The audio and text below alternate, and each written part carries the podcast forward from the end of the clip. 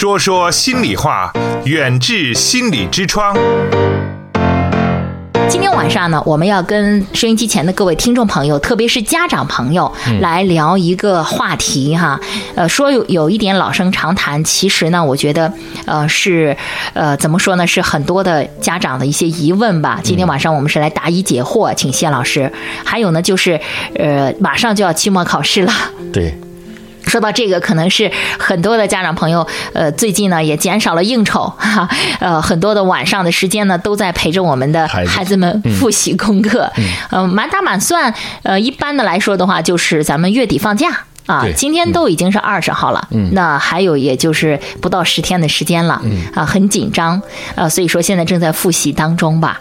那么这个时候可能呢会出现了一些小问题啊，比如说我的孩子吧，今年是初二了，啊，在复习的时候他就会说，哎呀，妈妈这个已经复习了两遍了，我就不想再复习再背了，嗯。啊，那么也会出现了这种的，就是呃这呃这个应该叫这个呃这个叫不情愿嘛。对，不想不感兴趣啊，对，不感兴趣，不愿意啊，就不想再去复习第二遍、第三遍了，觉得我复习一遍就可以了。但是我们知道，有的时候知识就是这样的，有的时候一遍可能你真的是记不牢固啊，重复记忆。对，重复记忆可能两遍、三遍你才能把一个呃历史的呃事件啊，它的原因啊、它的意义啊，是吧？或者一个地理方面的一个标志啊，记得很清楚，是吧？包括英语啊，对吧？不是背一遍单词就能背过的。所以说呢，面对这样的时候，也是真的特别无奈。的，嗯嗯啊，呃，也不知道用什么方法能够让孩子有更好的学习兴趣，嗯，所以说更有一些孩子连复习都不复习啊，直接就有些厌学了，啊，这甚至出现这样的一些情况哈，所以说，呃，今天晚上我觉得，呃，我们就是要跟孩子们来谈一谈啊，这个时候出现了这种的厌学的这种情绪，是吧？那咱们嗯应该怎么办？对啊，刚才主持人谈到的，在家里面孩子对学习的这种兴趣。啊，产生厌烦，不再想再去，呃，深入的、重复的学。其实，在这个学程当中，这种现象是普遍的。呃，在我们的这个无论是小学、初中，都会出现。呃，前几天我们在做这个厌学的项目当中，嗯，呃，有一个小学的老师，嗯，他对这一块也有一些看法。那么，等一会我们想请听这个老师给我们谈一下小学小学的这个学生啊不爱学习的一些情况。嗯，好的。那现在呢，我看到呢，就是咱们这位穆老师已经在线上了哈。啊，那西教授，我们先来接听穆老师的电话吧。我们先把他接进来，一起来聊聊。哎，你好，穆老师。啊，你好，主持人，你好。哎，你好，你好。呃，非常欢迎来参与咱们今天的节目哈。因为我知道现在呢，我们整个的远志心理团队呢，也在做咱们整个淄博市的有一个呃这样的一个就是调查，叫这个青少年厌学的一个矫治项目啊，青少年厌学的一个矫治项目哈，这样一个研究。对。呃，所以说呢，呃，那么作为一个小学老师来说的话，您在一线教育的一线，跟孩子也接触的非常多。那么在小学呢，我们首先问一下，那目前这种的小学生的这种厌学的一种情况比例多不多？或者他们厌学都是有哪一些的一些表现？好吗？嗯嗯，现在这孩子吧，在小学里面占的比例少一些，但是有一部分孩子在这个厌学上吧，他不是表现的很明显，但是从他们嗯到了高年级之后啊，这个作业。呃，完成作业上就明显看出有这个厌学的情绪。嗯，比如说有的孩子吧，呃，老师布置的作业再少，他也是想方设法不去做。嗯，哦，嗯，和和家长商量呢，家长也很难为情，就感觉对孩子这种现状他无从下口。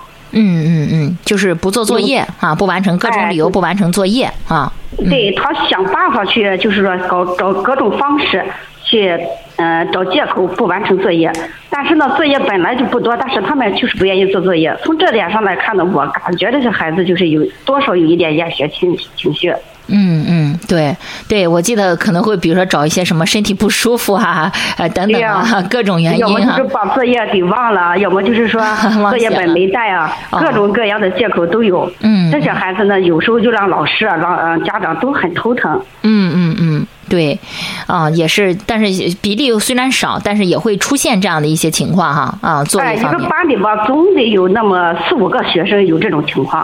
哦哦，那肯定他们的学习成绩肯定就不够理想了，是吧？啊，对呀，本来吧，这些孩子吧，你说智力水平吧也不差，嗯就是因为他这种情绪、这种学习状态，嗯带来的后果就是学习成绩很差，家长呢着急，老师着急，对这样说来说去呢，就是感觉他们那个厌学情绪影响的，嗯出现这种结果。嗯，那就是比如说，我们可能会呃，因为我们目前在这样的一个，也正好是在这样做这样一个项目吧。那我们有没有就是说，比如说到孩子的家庭当中去进行一些了解，跟他的家长进行沟通，他怎么会呃，就是产生这样的一个情绪？呃因为比如说我们在想，肯定是高年级，那进入小学的时候，可能一二年级估计这种现象几乎没有啊，对但是可能到了一二年四级五年级也有。哦，也有你比如说我我们的学校吧，也有这样的孩子，哦进了校门不进教室，哦，也有这样他就在。走廊就在走廊里转来转去，哦班主任老师去哄啊，哈也哄不进教室。哦，那他是出于一个什么情况呢？比如说，经过我们的了解，是害怕吗？还是呃，出现是是一些什么样的状态？我觉得肯定是有心理方面的一些状态出哎，现。就是这种孩子呢，就是和了班主任老师沟通的时候，就感觉这些孩子坐在教室里，他觉得很难受，他就不愿意坐在教室里上课，他感觉哦坐在教室里上课对他是一种煎熬，他就喜欢在走廊里转。哦，是这样的哈。哦啊，这种孩子和人交流起来嘛，也也也也挺好，就是不愿意坐在教室里边。啊刚入学的时候有这样的孩子，哦，还坐不下，就是哈。哎，对，坐不住。哦，哟，那这样的话，通过什么办法最后解决了吗？这个能解决吗？就是通过一些心理啊，呃，我想着就是说，我们学校吧，哈，有一个这样的孩子，后来呢，嗯呃，班主任老师找家长了解，看来家长就是从小对这孩子各方面的行为习惯也没训练，家长也不太注意，对孩子呢，嗯就是特别溺爱。嗯呃，后来可能找一些心理老师做过辅导，嗯效果并不明显。这样的孩子肯定在班里学习成绩各方面都表现比较差。哦，是这样的哈，啊、就是呃，咱说没有公规矩不成方圆，可能小的时候，呃，家长爷爷奶奶也好，爸爸妈妈，比如说有的时候不在身边上班忙也好，那么在这方面可能教育的不够啊，导致哎孩子、就是对，嗯。我我感觉这种孩子就是在家里哈、家长对他特别溺爱，嗯。没有就是说，在孩子应该建立规矩的时候给他们定上规矩，嗯，结果导致孩子在学校里面他就是他对学校里的这种管理啊他受不了。适应不了了。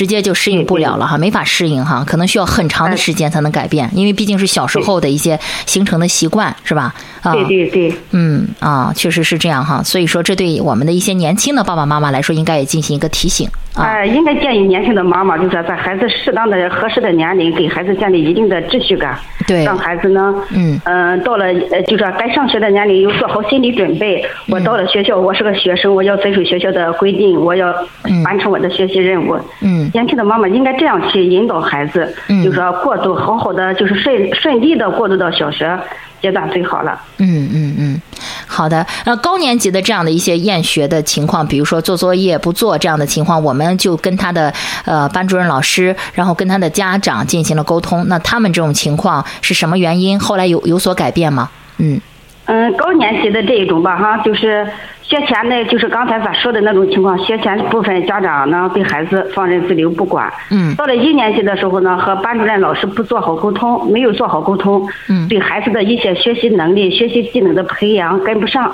嗯嗯嗯嗯、比如说我前头我接的一个孩子吧，哈，嗯嗯、加减呃是呃二十以内的加减法嗯学不好，呃哦乘法口诀学不好。到了高年级，他做数学题的时候啊，他这方面的计算能力就受到了影响。嗯嗯嗯受到影响，他做起题来特别慢，呃，一个题费很长时间，结果呢，他肯定这个作业时间就长，做着做着做着，他就不想再去做了。没耐心了，烦了啊。对呀、对，小九九没背好啊，这个影对对，响也很大。九九表背不好，加减法背不好，嗯这些就影响他以后这个随着年龄的增长，一些计算的能力就就受到影响了。对，好的好的，非常感谢您，呃，莫老师跟我们啊进行的这个啊交流哈啊，对，嗯呃，那这样的话，夏老师，您还有什么想跟莫老师交流的？嗯呃，刚才穆老师谈到的情况啊，在小学阶段是常遇到的一些情况。嗯这个穆老师谈的也很好。嗯你像这个习惯的养成，嗯呃，这个不爱学习或者是讨厌学习，对学习不感兴趣，呃，有诸方面的原因。我感觉到一个主要的原因呢，还是有一个家长对他的这种约束力，呃，还有一个孩子最基本的一些生活习惯的问题，呃，没有养养成好。所以说，家长如果跟咱们像穆老师这样的老师经常的沟通，呃，了解一下孩子的情况。呃，怎么跟这个学校的老师做好沟通，对孩子这个学习兴趣的提高还是有一定的帮助作用的。嗯，好的，好，呃，那孟老师，我们先说到这儿，感谢您参与今天的节目。哎，好，好，哎，好，再见，再见，嗯，啊，再见。刚才穆老师谈的这个事情啊，里面给我们提供了两个呃比较有参考和说的点。第一个点呢，就是说这个家长的对孩子的这种行为习惯的养成很关键。呃，你像现在这个好逸恶劳是我们的一个天性，嗯，我们也是这样想。对于孩子来说也是这样，本身学习是一件苦差事，对。但是好多现在这个家庭对孩子培养吃苦的能力不够，对。有的时候甚至要替孩子做一些事情。当他在学习的时候遇到困难，他也会想着去逃避，不能够迎刃而解，啊，知难而上。他与平时的这种，你像我看到，呃，这个姥姥也好，奶奶也好，去接孩子的时候，替孩子领着包，那这个是孩子应该自己能做的事情。嗯。但是我们家长或者是奶奶爷爷去替他做这个事情了，但是你在学习上他遇到困难的时候，他是不是也要产生一些依赖？嗯，这是一个很关键。关于这个写作业不能按时的这个问题啊，我想给大家呃谈这样一个事情。家长要对这个写作业的这个要求啊，要有一个客观的认识，也要容许孩子，呃，不要太追求完美。他有的时候，他由于各种原因，我们的智力是有个体差异性的。他有的孩子就是不能够完全按照老师的要求去完成作业。这个时候我们怎么办呢？我们以前的时候谈过，有一个小的策略，可以让孩子给留给孩子足够的这个呃没有完成的作业，让孩子。把这个作业呢，呃，把这个困难呢带到学校当中去，再请求老师的帮助。老师在跟他在帮助这个完成这个没有完成的作业的时候呢，沟通过程当中，跟老师建立了一个良好的沟通关系，这样慢慢的孩子就会对这个作业产生兴趣。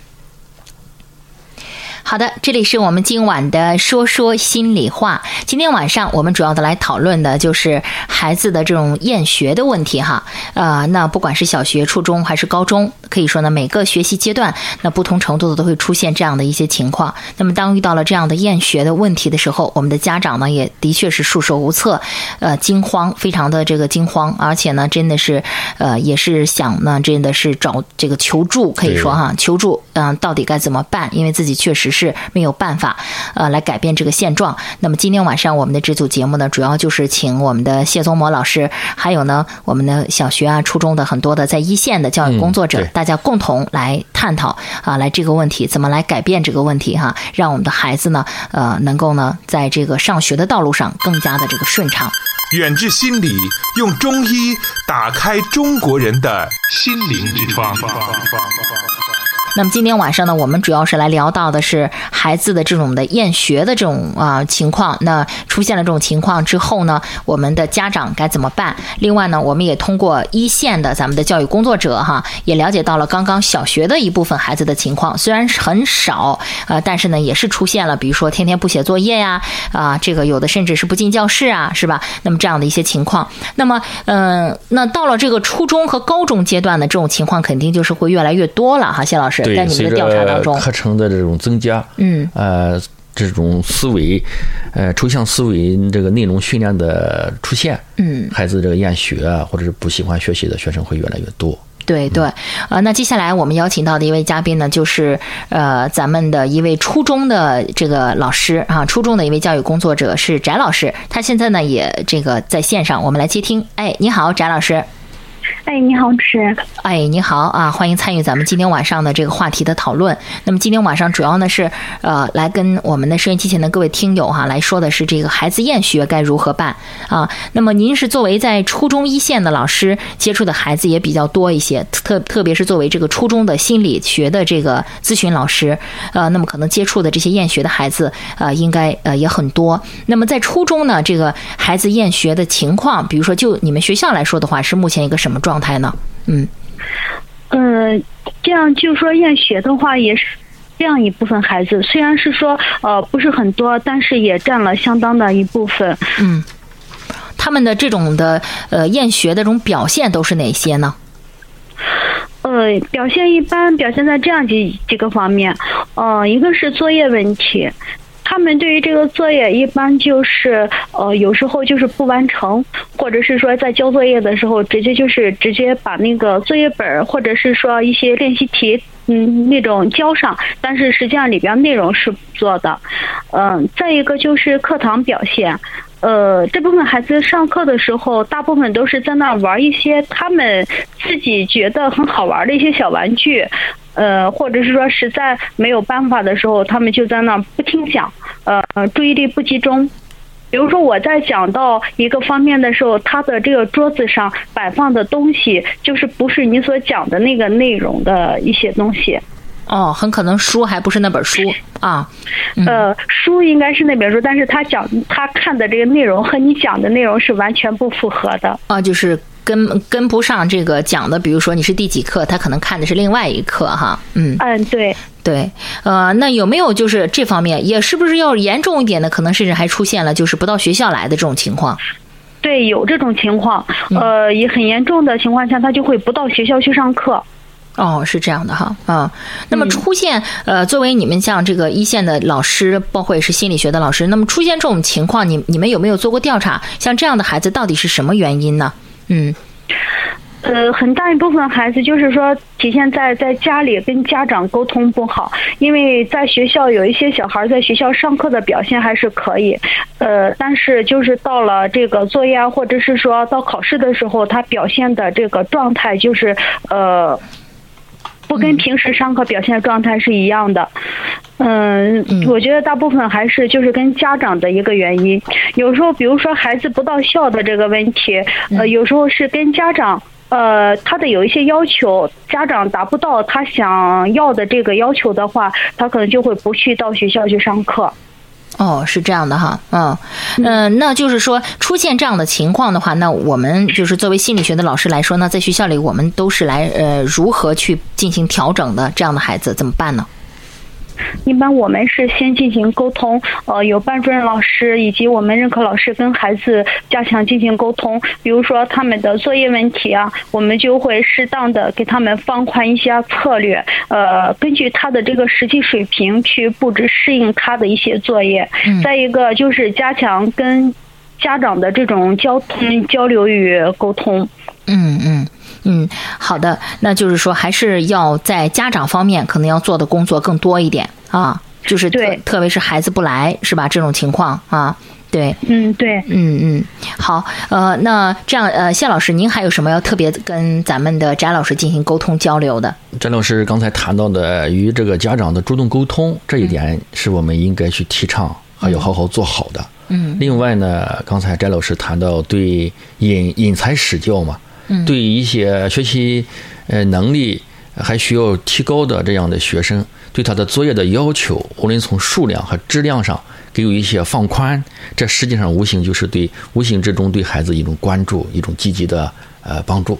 嗯嗯，好的，好，非常感谢您，赵老师。那我们先聊到这儿，好吗？嗯。好，再见，谢谢。好，再见。今天晚上呢，我们的主题呢，谈到的就是啊，厌学该怎么办这个话题哈，因为马上就要期末考试了，对，哎，所以说呢，现在呢，我们的各位初中、高中甚至小学的家长啊，都是比较忙碌的一个时期哈，都在呃，这个还包括孩子们也很辛苦哈，都在这个抓紧时间进行复习备考。那么这个时候，呃，可能很多家长也很无助吧，孩子就是啊，这个。不像我们希望的那样啊，复习三遍五遍啊，甚至连书也不想看。对，这个时候我们该怎么办？是不是我们哪里做的不好？我付出了这么多啊，天天按时回家做饭啊，这个每天按点回去帮着你一块儿复习，是吧？然后呢，呃，这么辛苦啊，然后呢，回报呢却是很差的一个成绩，或者是说啊，这个是呃不想学习啊，所以家长呢也觉得很委屈、很无助。也很着急。对，总之很多的一种心情都交交织在一起哈，无法向人言说。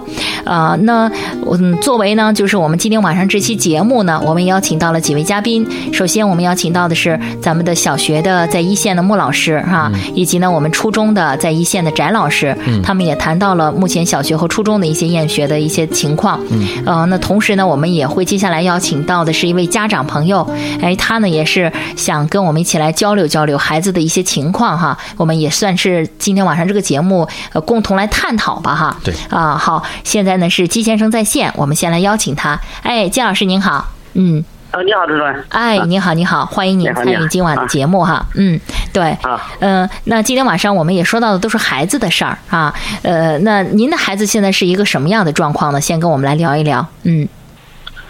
呃，我的孩子就是，哎呀，这个这个作业，特别是这个家庭作业吧。嗯。哎呀，回来你这不，呃，回来吃完饭以后，他又不不主动写，不主动去，你得催他。嗯。哎呀，催他催他催他上地院，他都才去写。嗯。还有还有啊，你得家长得得得盯着，你你不盯着，哎呀他。嗯，就不干。他不写，哎，他不写 不写。哎，你得不定呢他自己啊，要那个一些小动作啊。嗯。也不是喝水啊，就是上卫生间呢。哎呀，行。有时候啊。嗯。呃，你他没写完，他就说写完了。哎呀，弄得家长也是，哎呀。很无奈，是。对对，呃，其实不是您是这样，收音机前啊，很多很多的这个家长朋友，呃，都是存在这样一个问题。啊，可以说呢，真的，呃，不是说咱们是是是只有啊，这个是这个您这一种情况，很多的孩子身上都是存在这个问题啊。反正写作业啊，不是要喝水，就是要吃水果 啊。对，不是这个对，想着上厕所，然后就就 就是怎么怎么样啊。总之，他在这个过程当中会有 N 个理由，然后要要从房间里走出来去干点啥啊。对对哈，所以说啊，嗯，这个每个家长，然后呢，这个时候都是。是很嗯很焦虑的哈，觉得怎么就是坐不住是吧？哎，这个写个作作业怎么就这么难啊？所以说，嗯，的确是这样。那谢老师，那你像这种情况的话，我们应该怎么样来这个？就是作为家长来说哈，怎么样能够让孩子能够有更好的一种状态呢？这个状态，刚才这个家长谈到的，嗯，其实孩子的这种表现，嗯，好多时候是我们家长一种主观的评判。哦，哎，当然，家长描述的孩子不能独立主动的去写作业，嗯，甚至是在哎还催，甚至是在写作业的时候啊，还借故不能够专心致志的集中精力的去做，嗯，那我们家长，呃，看到这个情况呢，肯定很着急，对，但是呢，呃，往往我们家长的这种着急、这种焦虑，甚至是气愤，那刚才这位爸爸可能没有说下去。他有的时候会表现出对孩子这种不满，表达自己的愤怒、着急的情绪，比如说凶几句，哈，甚至是 打 打几下，打几下，下，甚至你说一说我们这个呃初中也好或者小学也好，这种家长和孩子的有效沟通很关键。作为家长来说的话，我是我觉着首先做好一个陪伴、接纳，呃，即使孩子有这样的。不主动去写作业，甚至在写作业的时候不积极的去做，我们学会接纳，因为孩子为什么这样做，我们背后的一些原因、一些因素不一定搞清楚。或许他的需要我们没有满足，就像刚才那个翟老师谈的，他用这样的方式跟家长讨价还价。哦，如果我们能够会发现孩子那种需求点，能够满足孩子的话。孩子那种积极性会调动起来的。嗯，哦，那这个的话，怎么怎么去发现呢？比如说，可以来来，呃，夏老师给教几招。我就是怎么能够才能调动他的积极性呢？对，这个就因人而异。你比如说，他这样做肯定是在给你讨价还价。你可能在前期他提出的一些咱认为不合理的要求，你没有满足他。甚至是你还你也跟他讨价，你只有好好学，我才能去跟你做什么。你比如说，有的小孩说，呃，看到别的小朋友有什么玩具，呃，有什么喜欢的小宠物，嗯，甚至要求，呃，周末的时候到哪里去游玩一下，跟父母一块，或者要求看看电视、玩玩游戏。对，咱们的父母没有满足他，说这是不可能的，绝对不能。呃，他有的时候这样，这样的话，我们要根据孩子那种需求，嗯，只要是只要是在不违背大的原则的前提下，合理的、合理的满足他的需求，他的需求满足了，他那个那他那个负能量就出来了，对对，他就能够呃专心致志的去做一些事情，安心了。就是为为了心心里的那个那个那个小愿望，比如说啊，对我我好好写，到周末的时候可以看一个小时电视，啊，满足他，满足了，然后他就真的能能去按照，最起码说他心里面心态上他先接受了，嗯。啊，你满足了我，然后我要好好的，然后去学习了，对，这是一个一个一个一个要挟，一个那个讨价还价。哦，另外呢，我觉着也可以考虑到我们家长的这种焦虑情绪，这种。负性的情绪对孩子的那种传递，嗯，你你比如说，我们有的家长，我有一次到一个家里去，我们就跟家长想简单的交流一下，不到十分钟的时间，你看他的家长有的时候起来倒杯水，有的起来在那个房间里面接电话走一走，我一看他家长的这种这种做法，我就想，你的孩子怎么能安心的去做一件事情？哦，家长先做不到。对呀，我有的时候跟家长说，你能不能静下心来？孩子在写作业的时候，你也拿一本书，或者是孩子的课本，去静下心来去看。其实我们做家长真的很难做得到。如果我们每一位家长都能陪着孩子坐下来在看书的话，孩子看到他爸爸在那里静静的、长时间的看书，他还好意思起来吗？嗯，往往或许是你让孩子在写作业的时候，我们或许在玩手机，嗯，在看电视、上网、上网，甚至是干别的事情。嗯，孩子还惦记着他爸爸妈妈在做什么。嗯，有的时候还去掺和一下。对对。实际上是这样。好，对，关于跟这个家长，我就说这么多。对，呃，总之这可能要从细节入手了啊，真的是这样。就是，呃，我觉得刚才谢老师提的这几点，就是我们首先先反省一下自己。比如说，对对，就在昨天晚上，就是我跟我母亲在聊天儿然后我的孩子就想过来搀着说话，说话，然后当时我就言辞拒绝他了啊，我说这里没有你什么事儿，我我跟这个大人说话，小孩别插嘴。但是这个时候啊，对。有有，他很生气的就走了。哎，对对，对，身体走，他去之后也不一定能安心的去去。对，真的，他肯定也不会安心去，因为他可能还挂着我们在说的事儿。但是你要是用巧妙的方式、简短的方式，让孩子满足孩子。对你和他姥姥谈的这个事情的好奇心之后，他估计啊，不就这么一点事吗，他可能就安心去写他作业。对对，他挂记着，挂着。所以说您这个提醒我觉得很重要啊，就要不您就别在学孩子学习的时候在那里悄悄聊一些，哎，对，聊啊，然后让他。去揪起他的好奇心，想去听听你在说什么，对对吧？啊，要不你就让他参与其中，在那听一下，他觉得无聊，没什么特别自己喜欢的事儿，可能也就什么了。但如果我想，我昨天晚上这种方式，可能啊也没有让他去安心学习了。对，他老是在想干扰。嗯，呃，我还有想起一点，嗯，这作为一个父亲来说，嗯，对于这个青春期的这种孩子，这种陪伴，这种父爱如山的这种呃力量也很关键。嗯，好的，好，呃，那我们就先跟这位家长啊，姜老师，我们先聊到这儿好吗？以后有什么问题可以直接再找谢老师咨询，好吗？嗯，好的，好的，哎，谢谢啊，好，谢谢主任，哎，好，再见啊，再见，嗯，嗯，嗯。好，继续关注咱们今天的说说心里话节目哈。哎呀，说到家长，你看我们我也是一个这个初中孩子的家长啊，觉得这个聊起来的话，真的是 这个特别多的话题，我觉得哈，确实是这样啊。呃，家长啊，在这个孩子的学习，尤其是厌学情绪的产生过程当中，起到了举足轻重的作用。嗯嗯，刚才我们这位爸爸在谈的时候。呃，我感觉第一个就是刚才主持人谈的，不要去干扰他。你越感觉这小声，他越想着去声音低，他越想着去听，听听不到，他越想着去听。嗯，这是一个好奇。不啊，对，不不仅仅是这个，呃，这种方式的干扰，其他的，呃，你在就刚才说的，你在做其他的事情，与他学习无关的事情，也不要去做。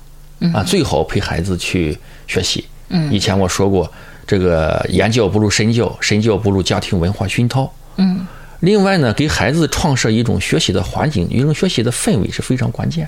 嗯，有效沟通的话，呃，刚才谈到的人的这个需要得到了满足，他的那种，呃，就是说静下心来，得到了满足，需要满足，他不就是能够去开心的做一个事情吗？嗯，你当你的需要得不到满足的时候，他肯定是用一些消极的情绪跟你对抗抵触抵触。嗯哎，好多时候，呃，你像刚才那个翟老师说，他上课的时候，有的学生做与这个学科、呃玩儿玩玩个小玩具什么的。啊，甚至做与学科没有无关的一些事情。嗯，这个是为什么？这个时候，我刚才在这里想啊，是一方面是孩子的习惯、专心致志、注意力集中的问题；另一方面，因材施教。因为我们四十个人也好，三十个人也好，嗯我们的老师，你讲的这个速度、进度，能不能够照顾到方方面面的孩子？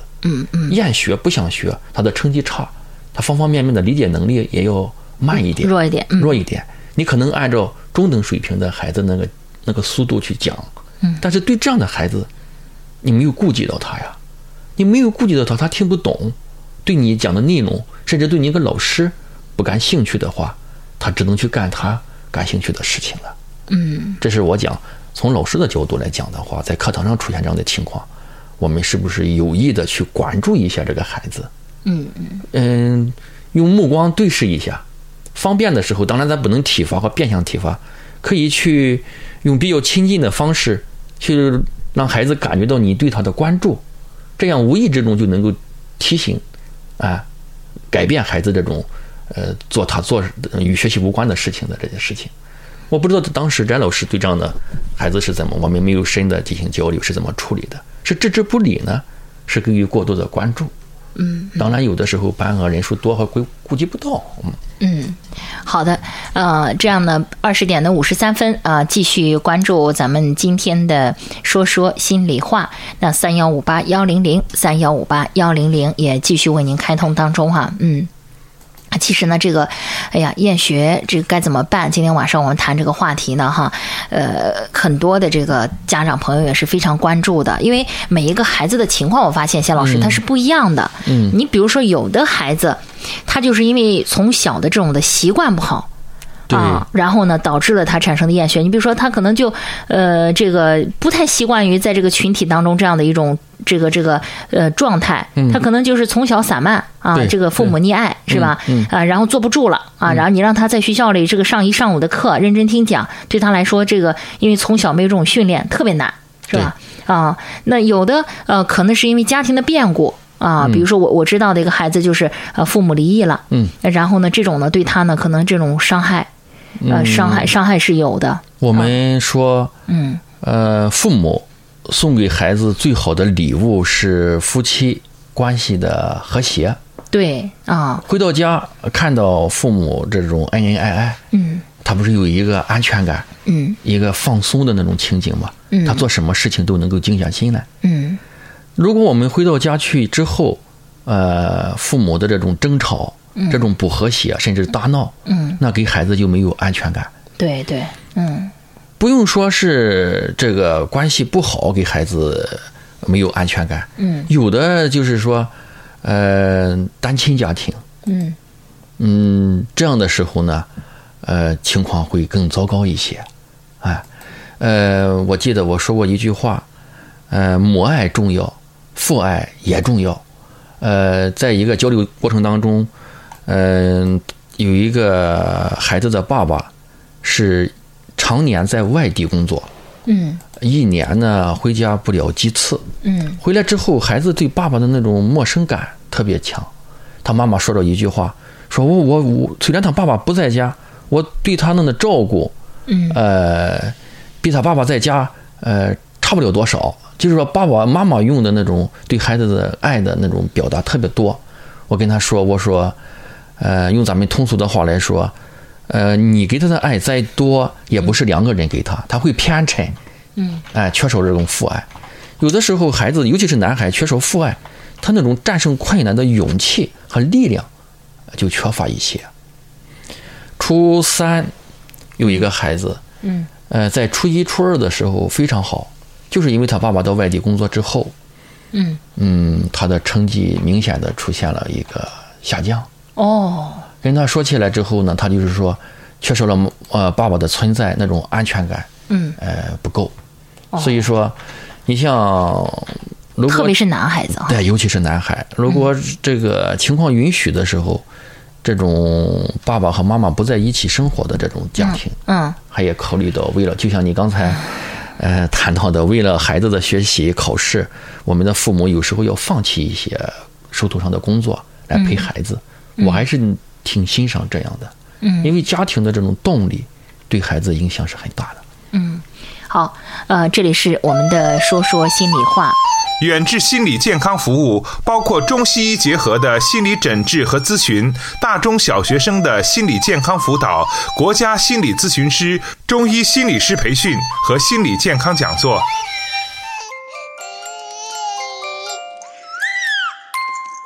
听众朋友。远志心理用中医打开中国人的心灵之窗。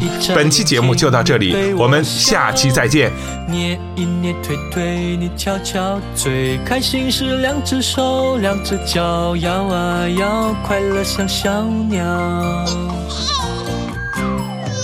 眨一眨眼睛，你对我闹。嘟一嘟嘴巴，你快哭了，是不是肚子饿？尿不湿了，等我抱你，心情不好，我开始烦恼。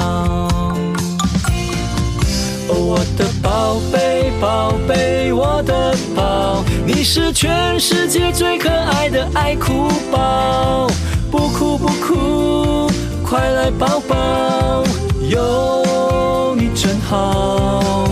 哦，我来宝贝，宝贝，我的宝，你是我心中无可替代的骄傲。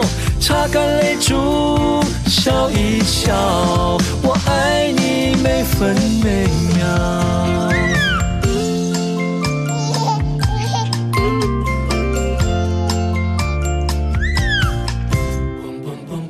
一眨眼睛，你对我闹；嘟一嘟嘴巴，你快哭了，是不是肚子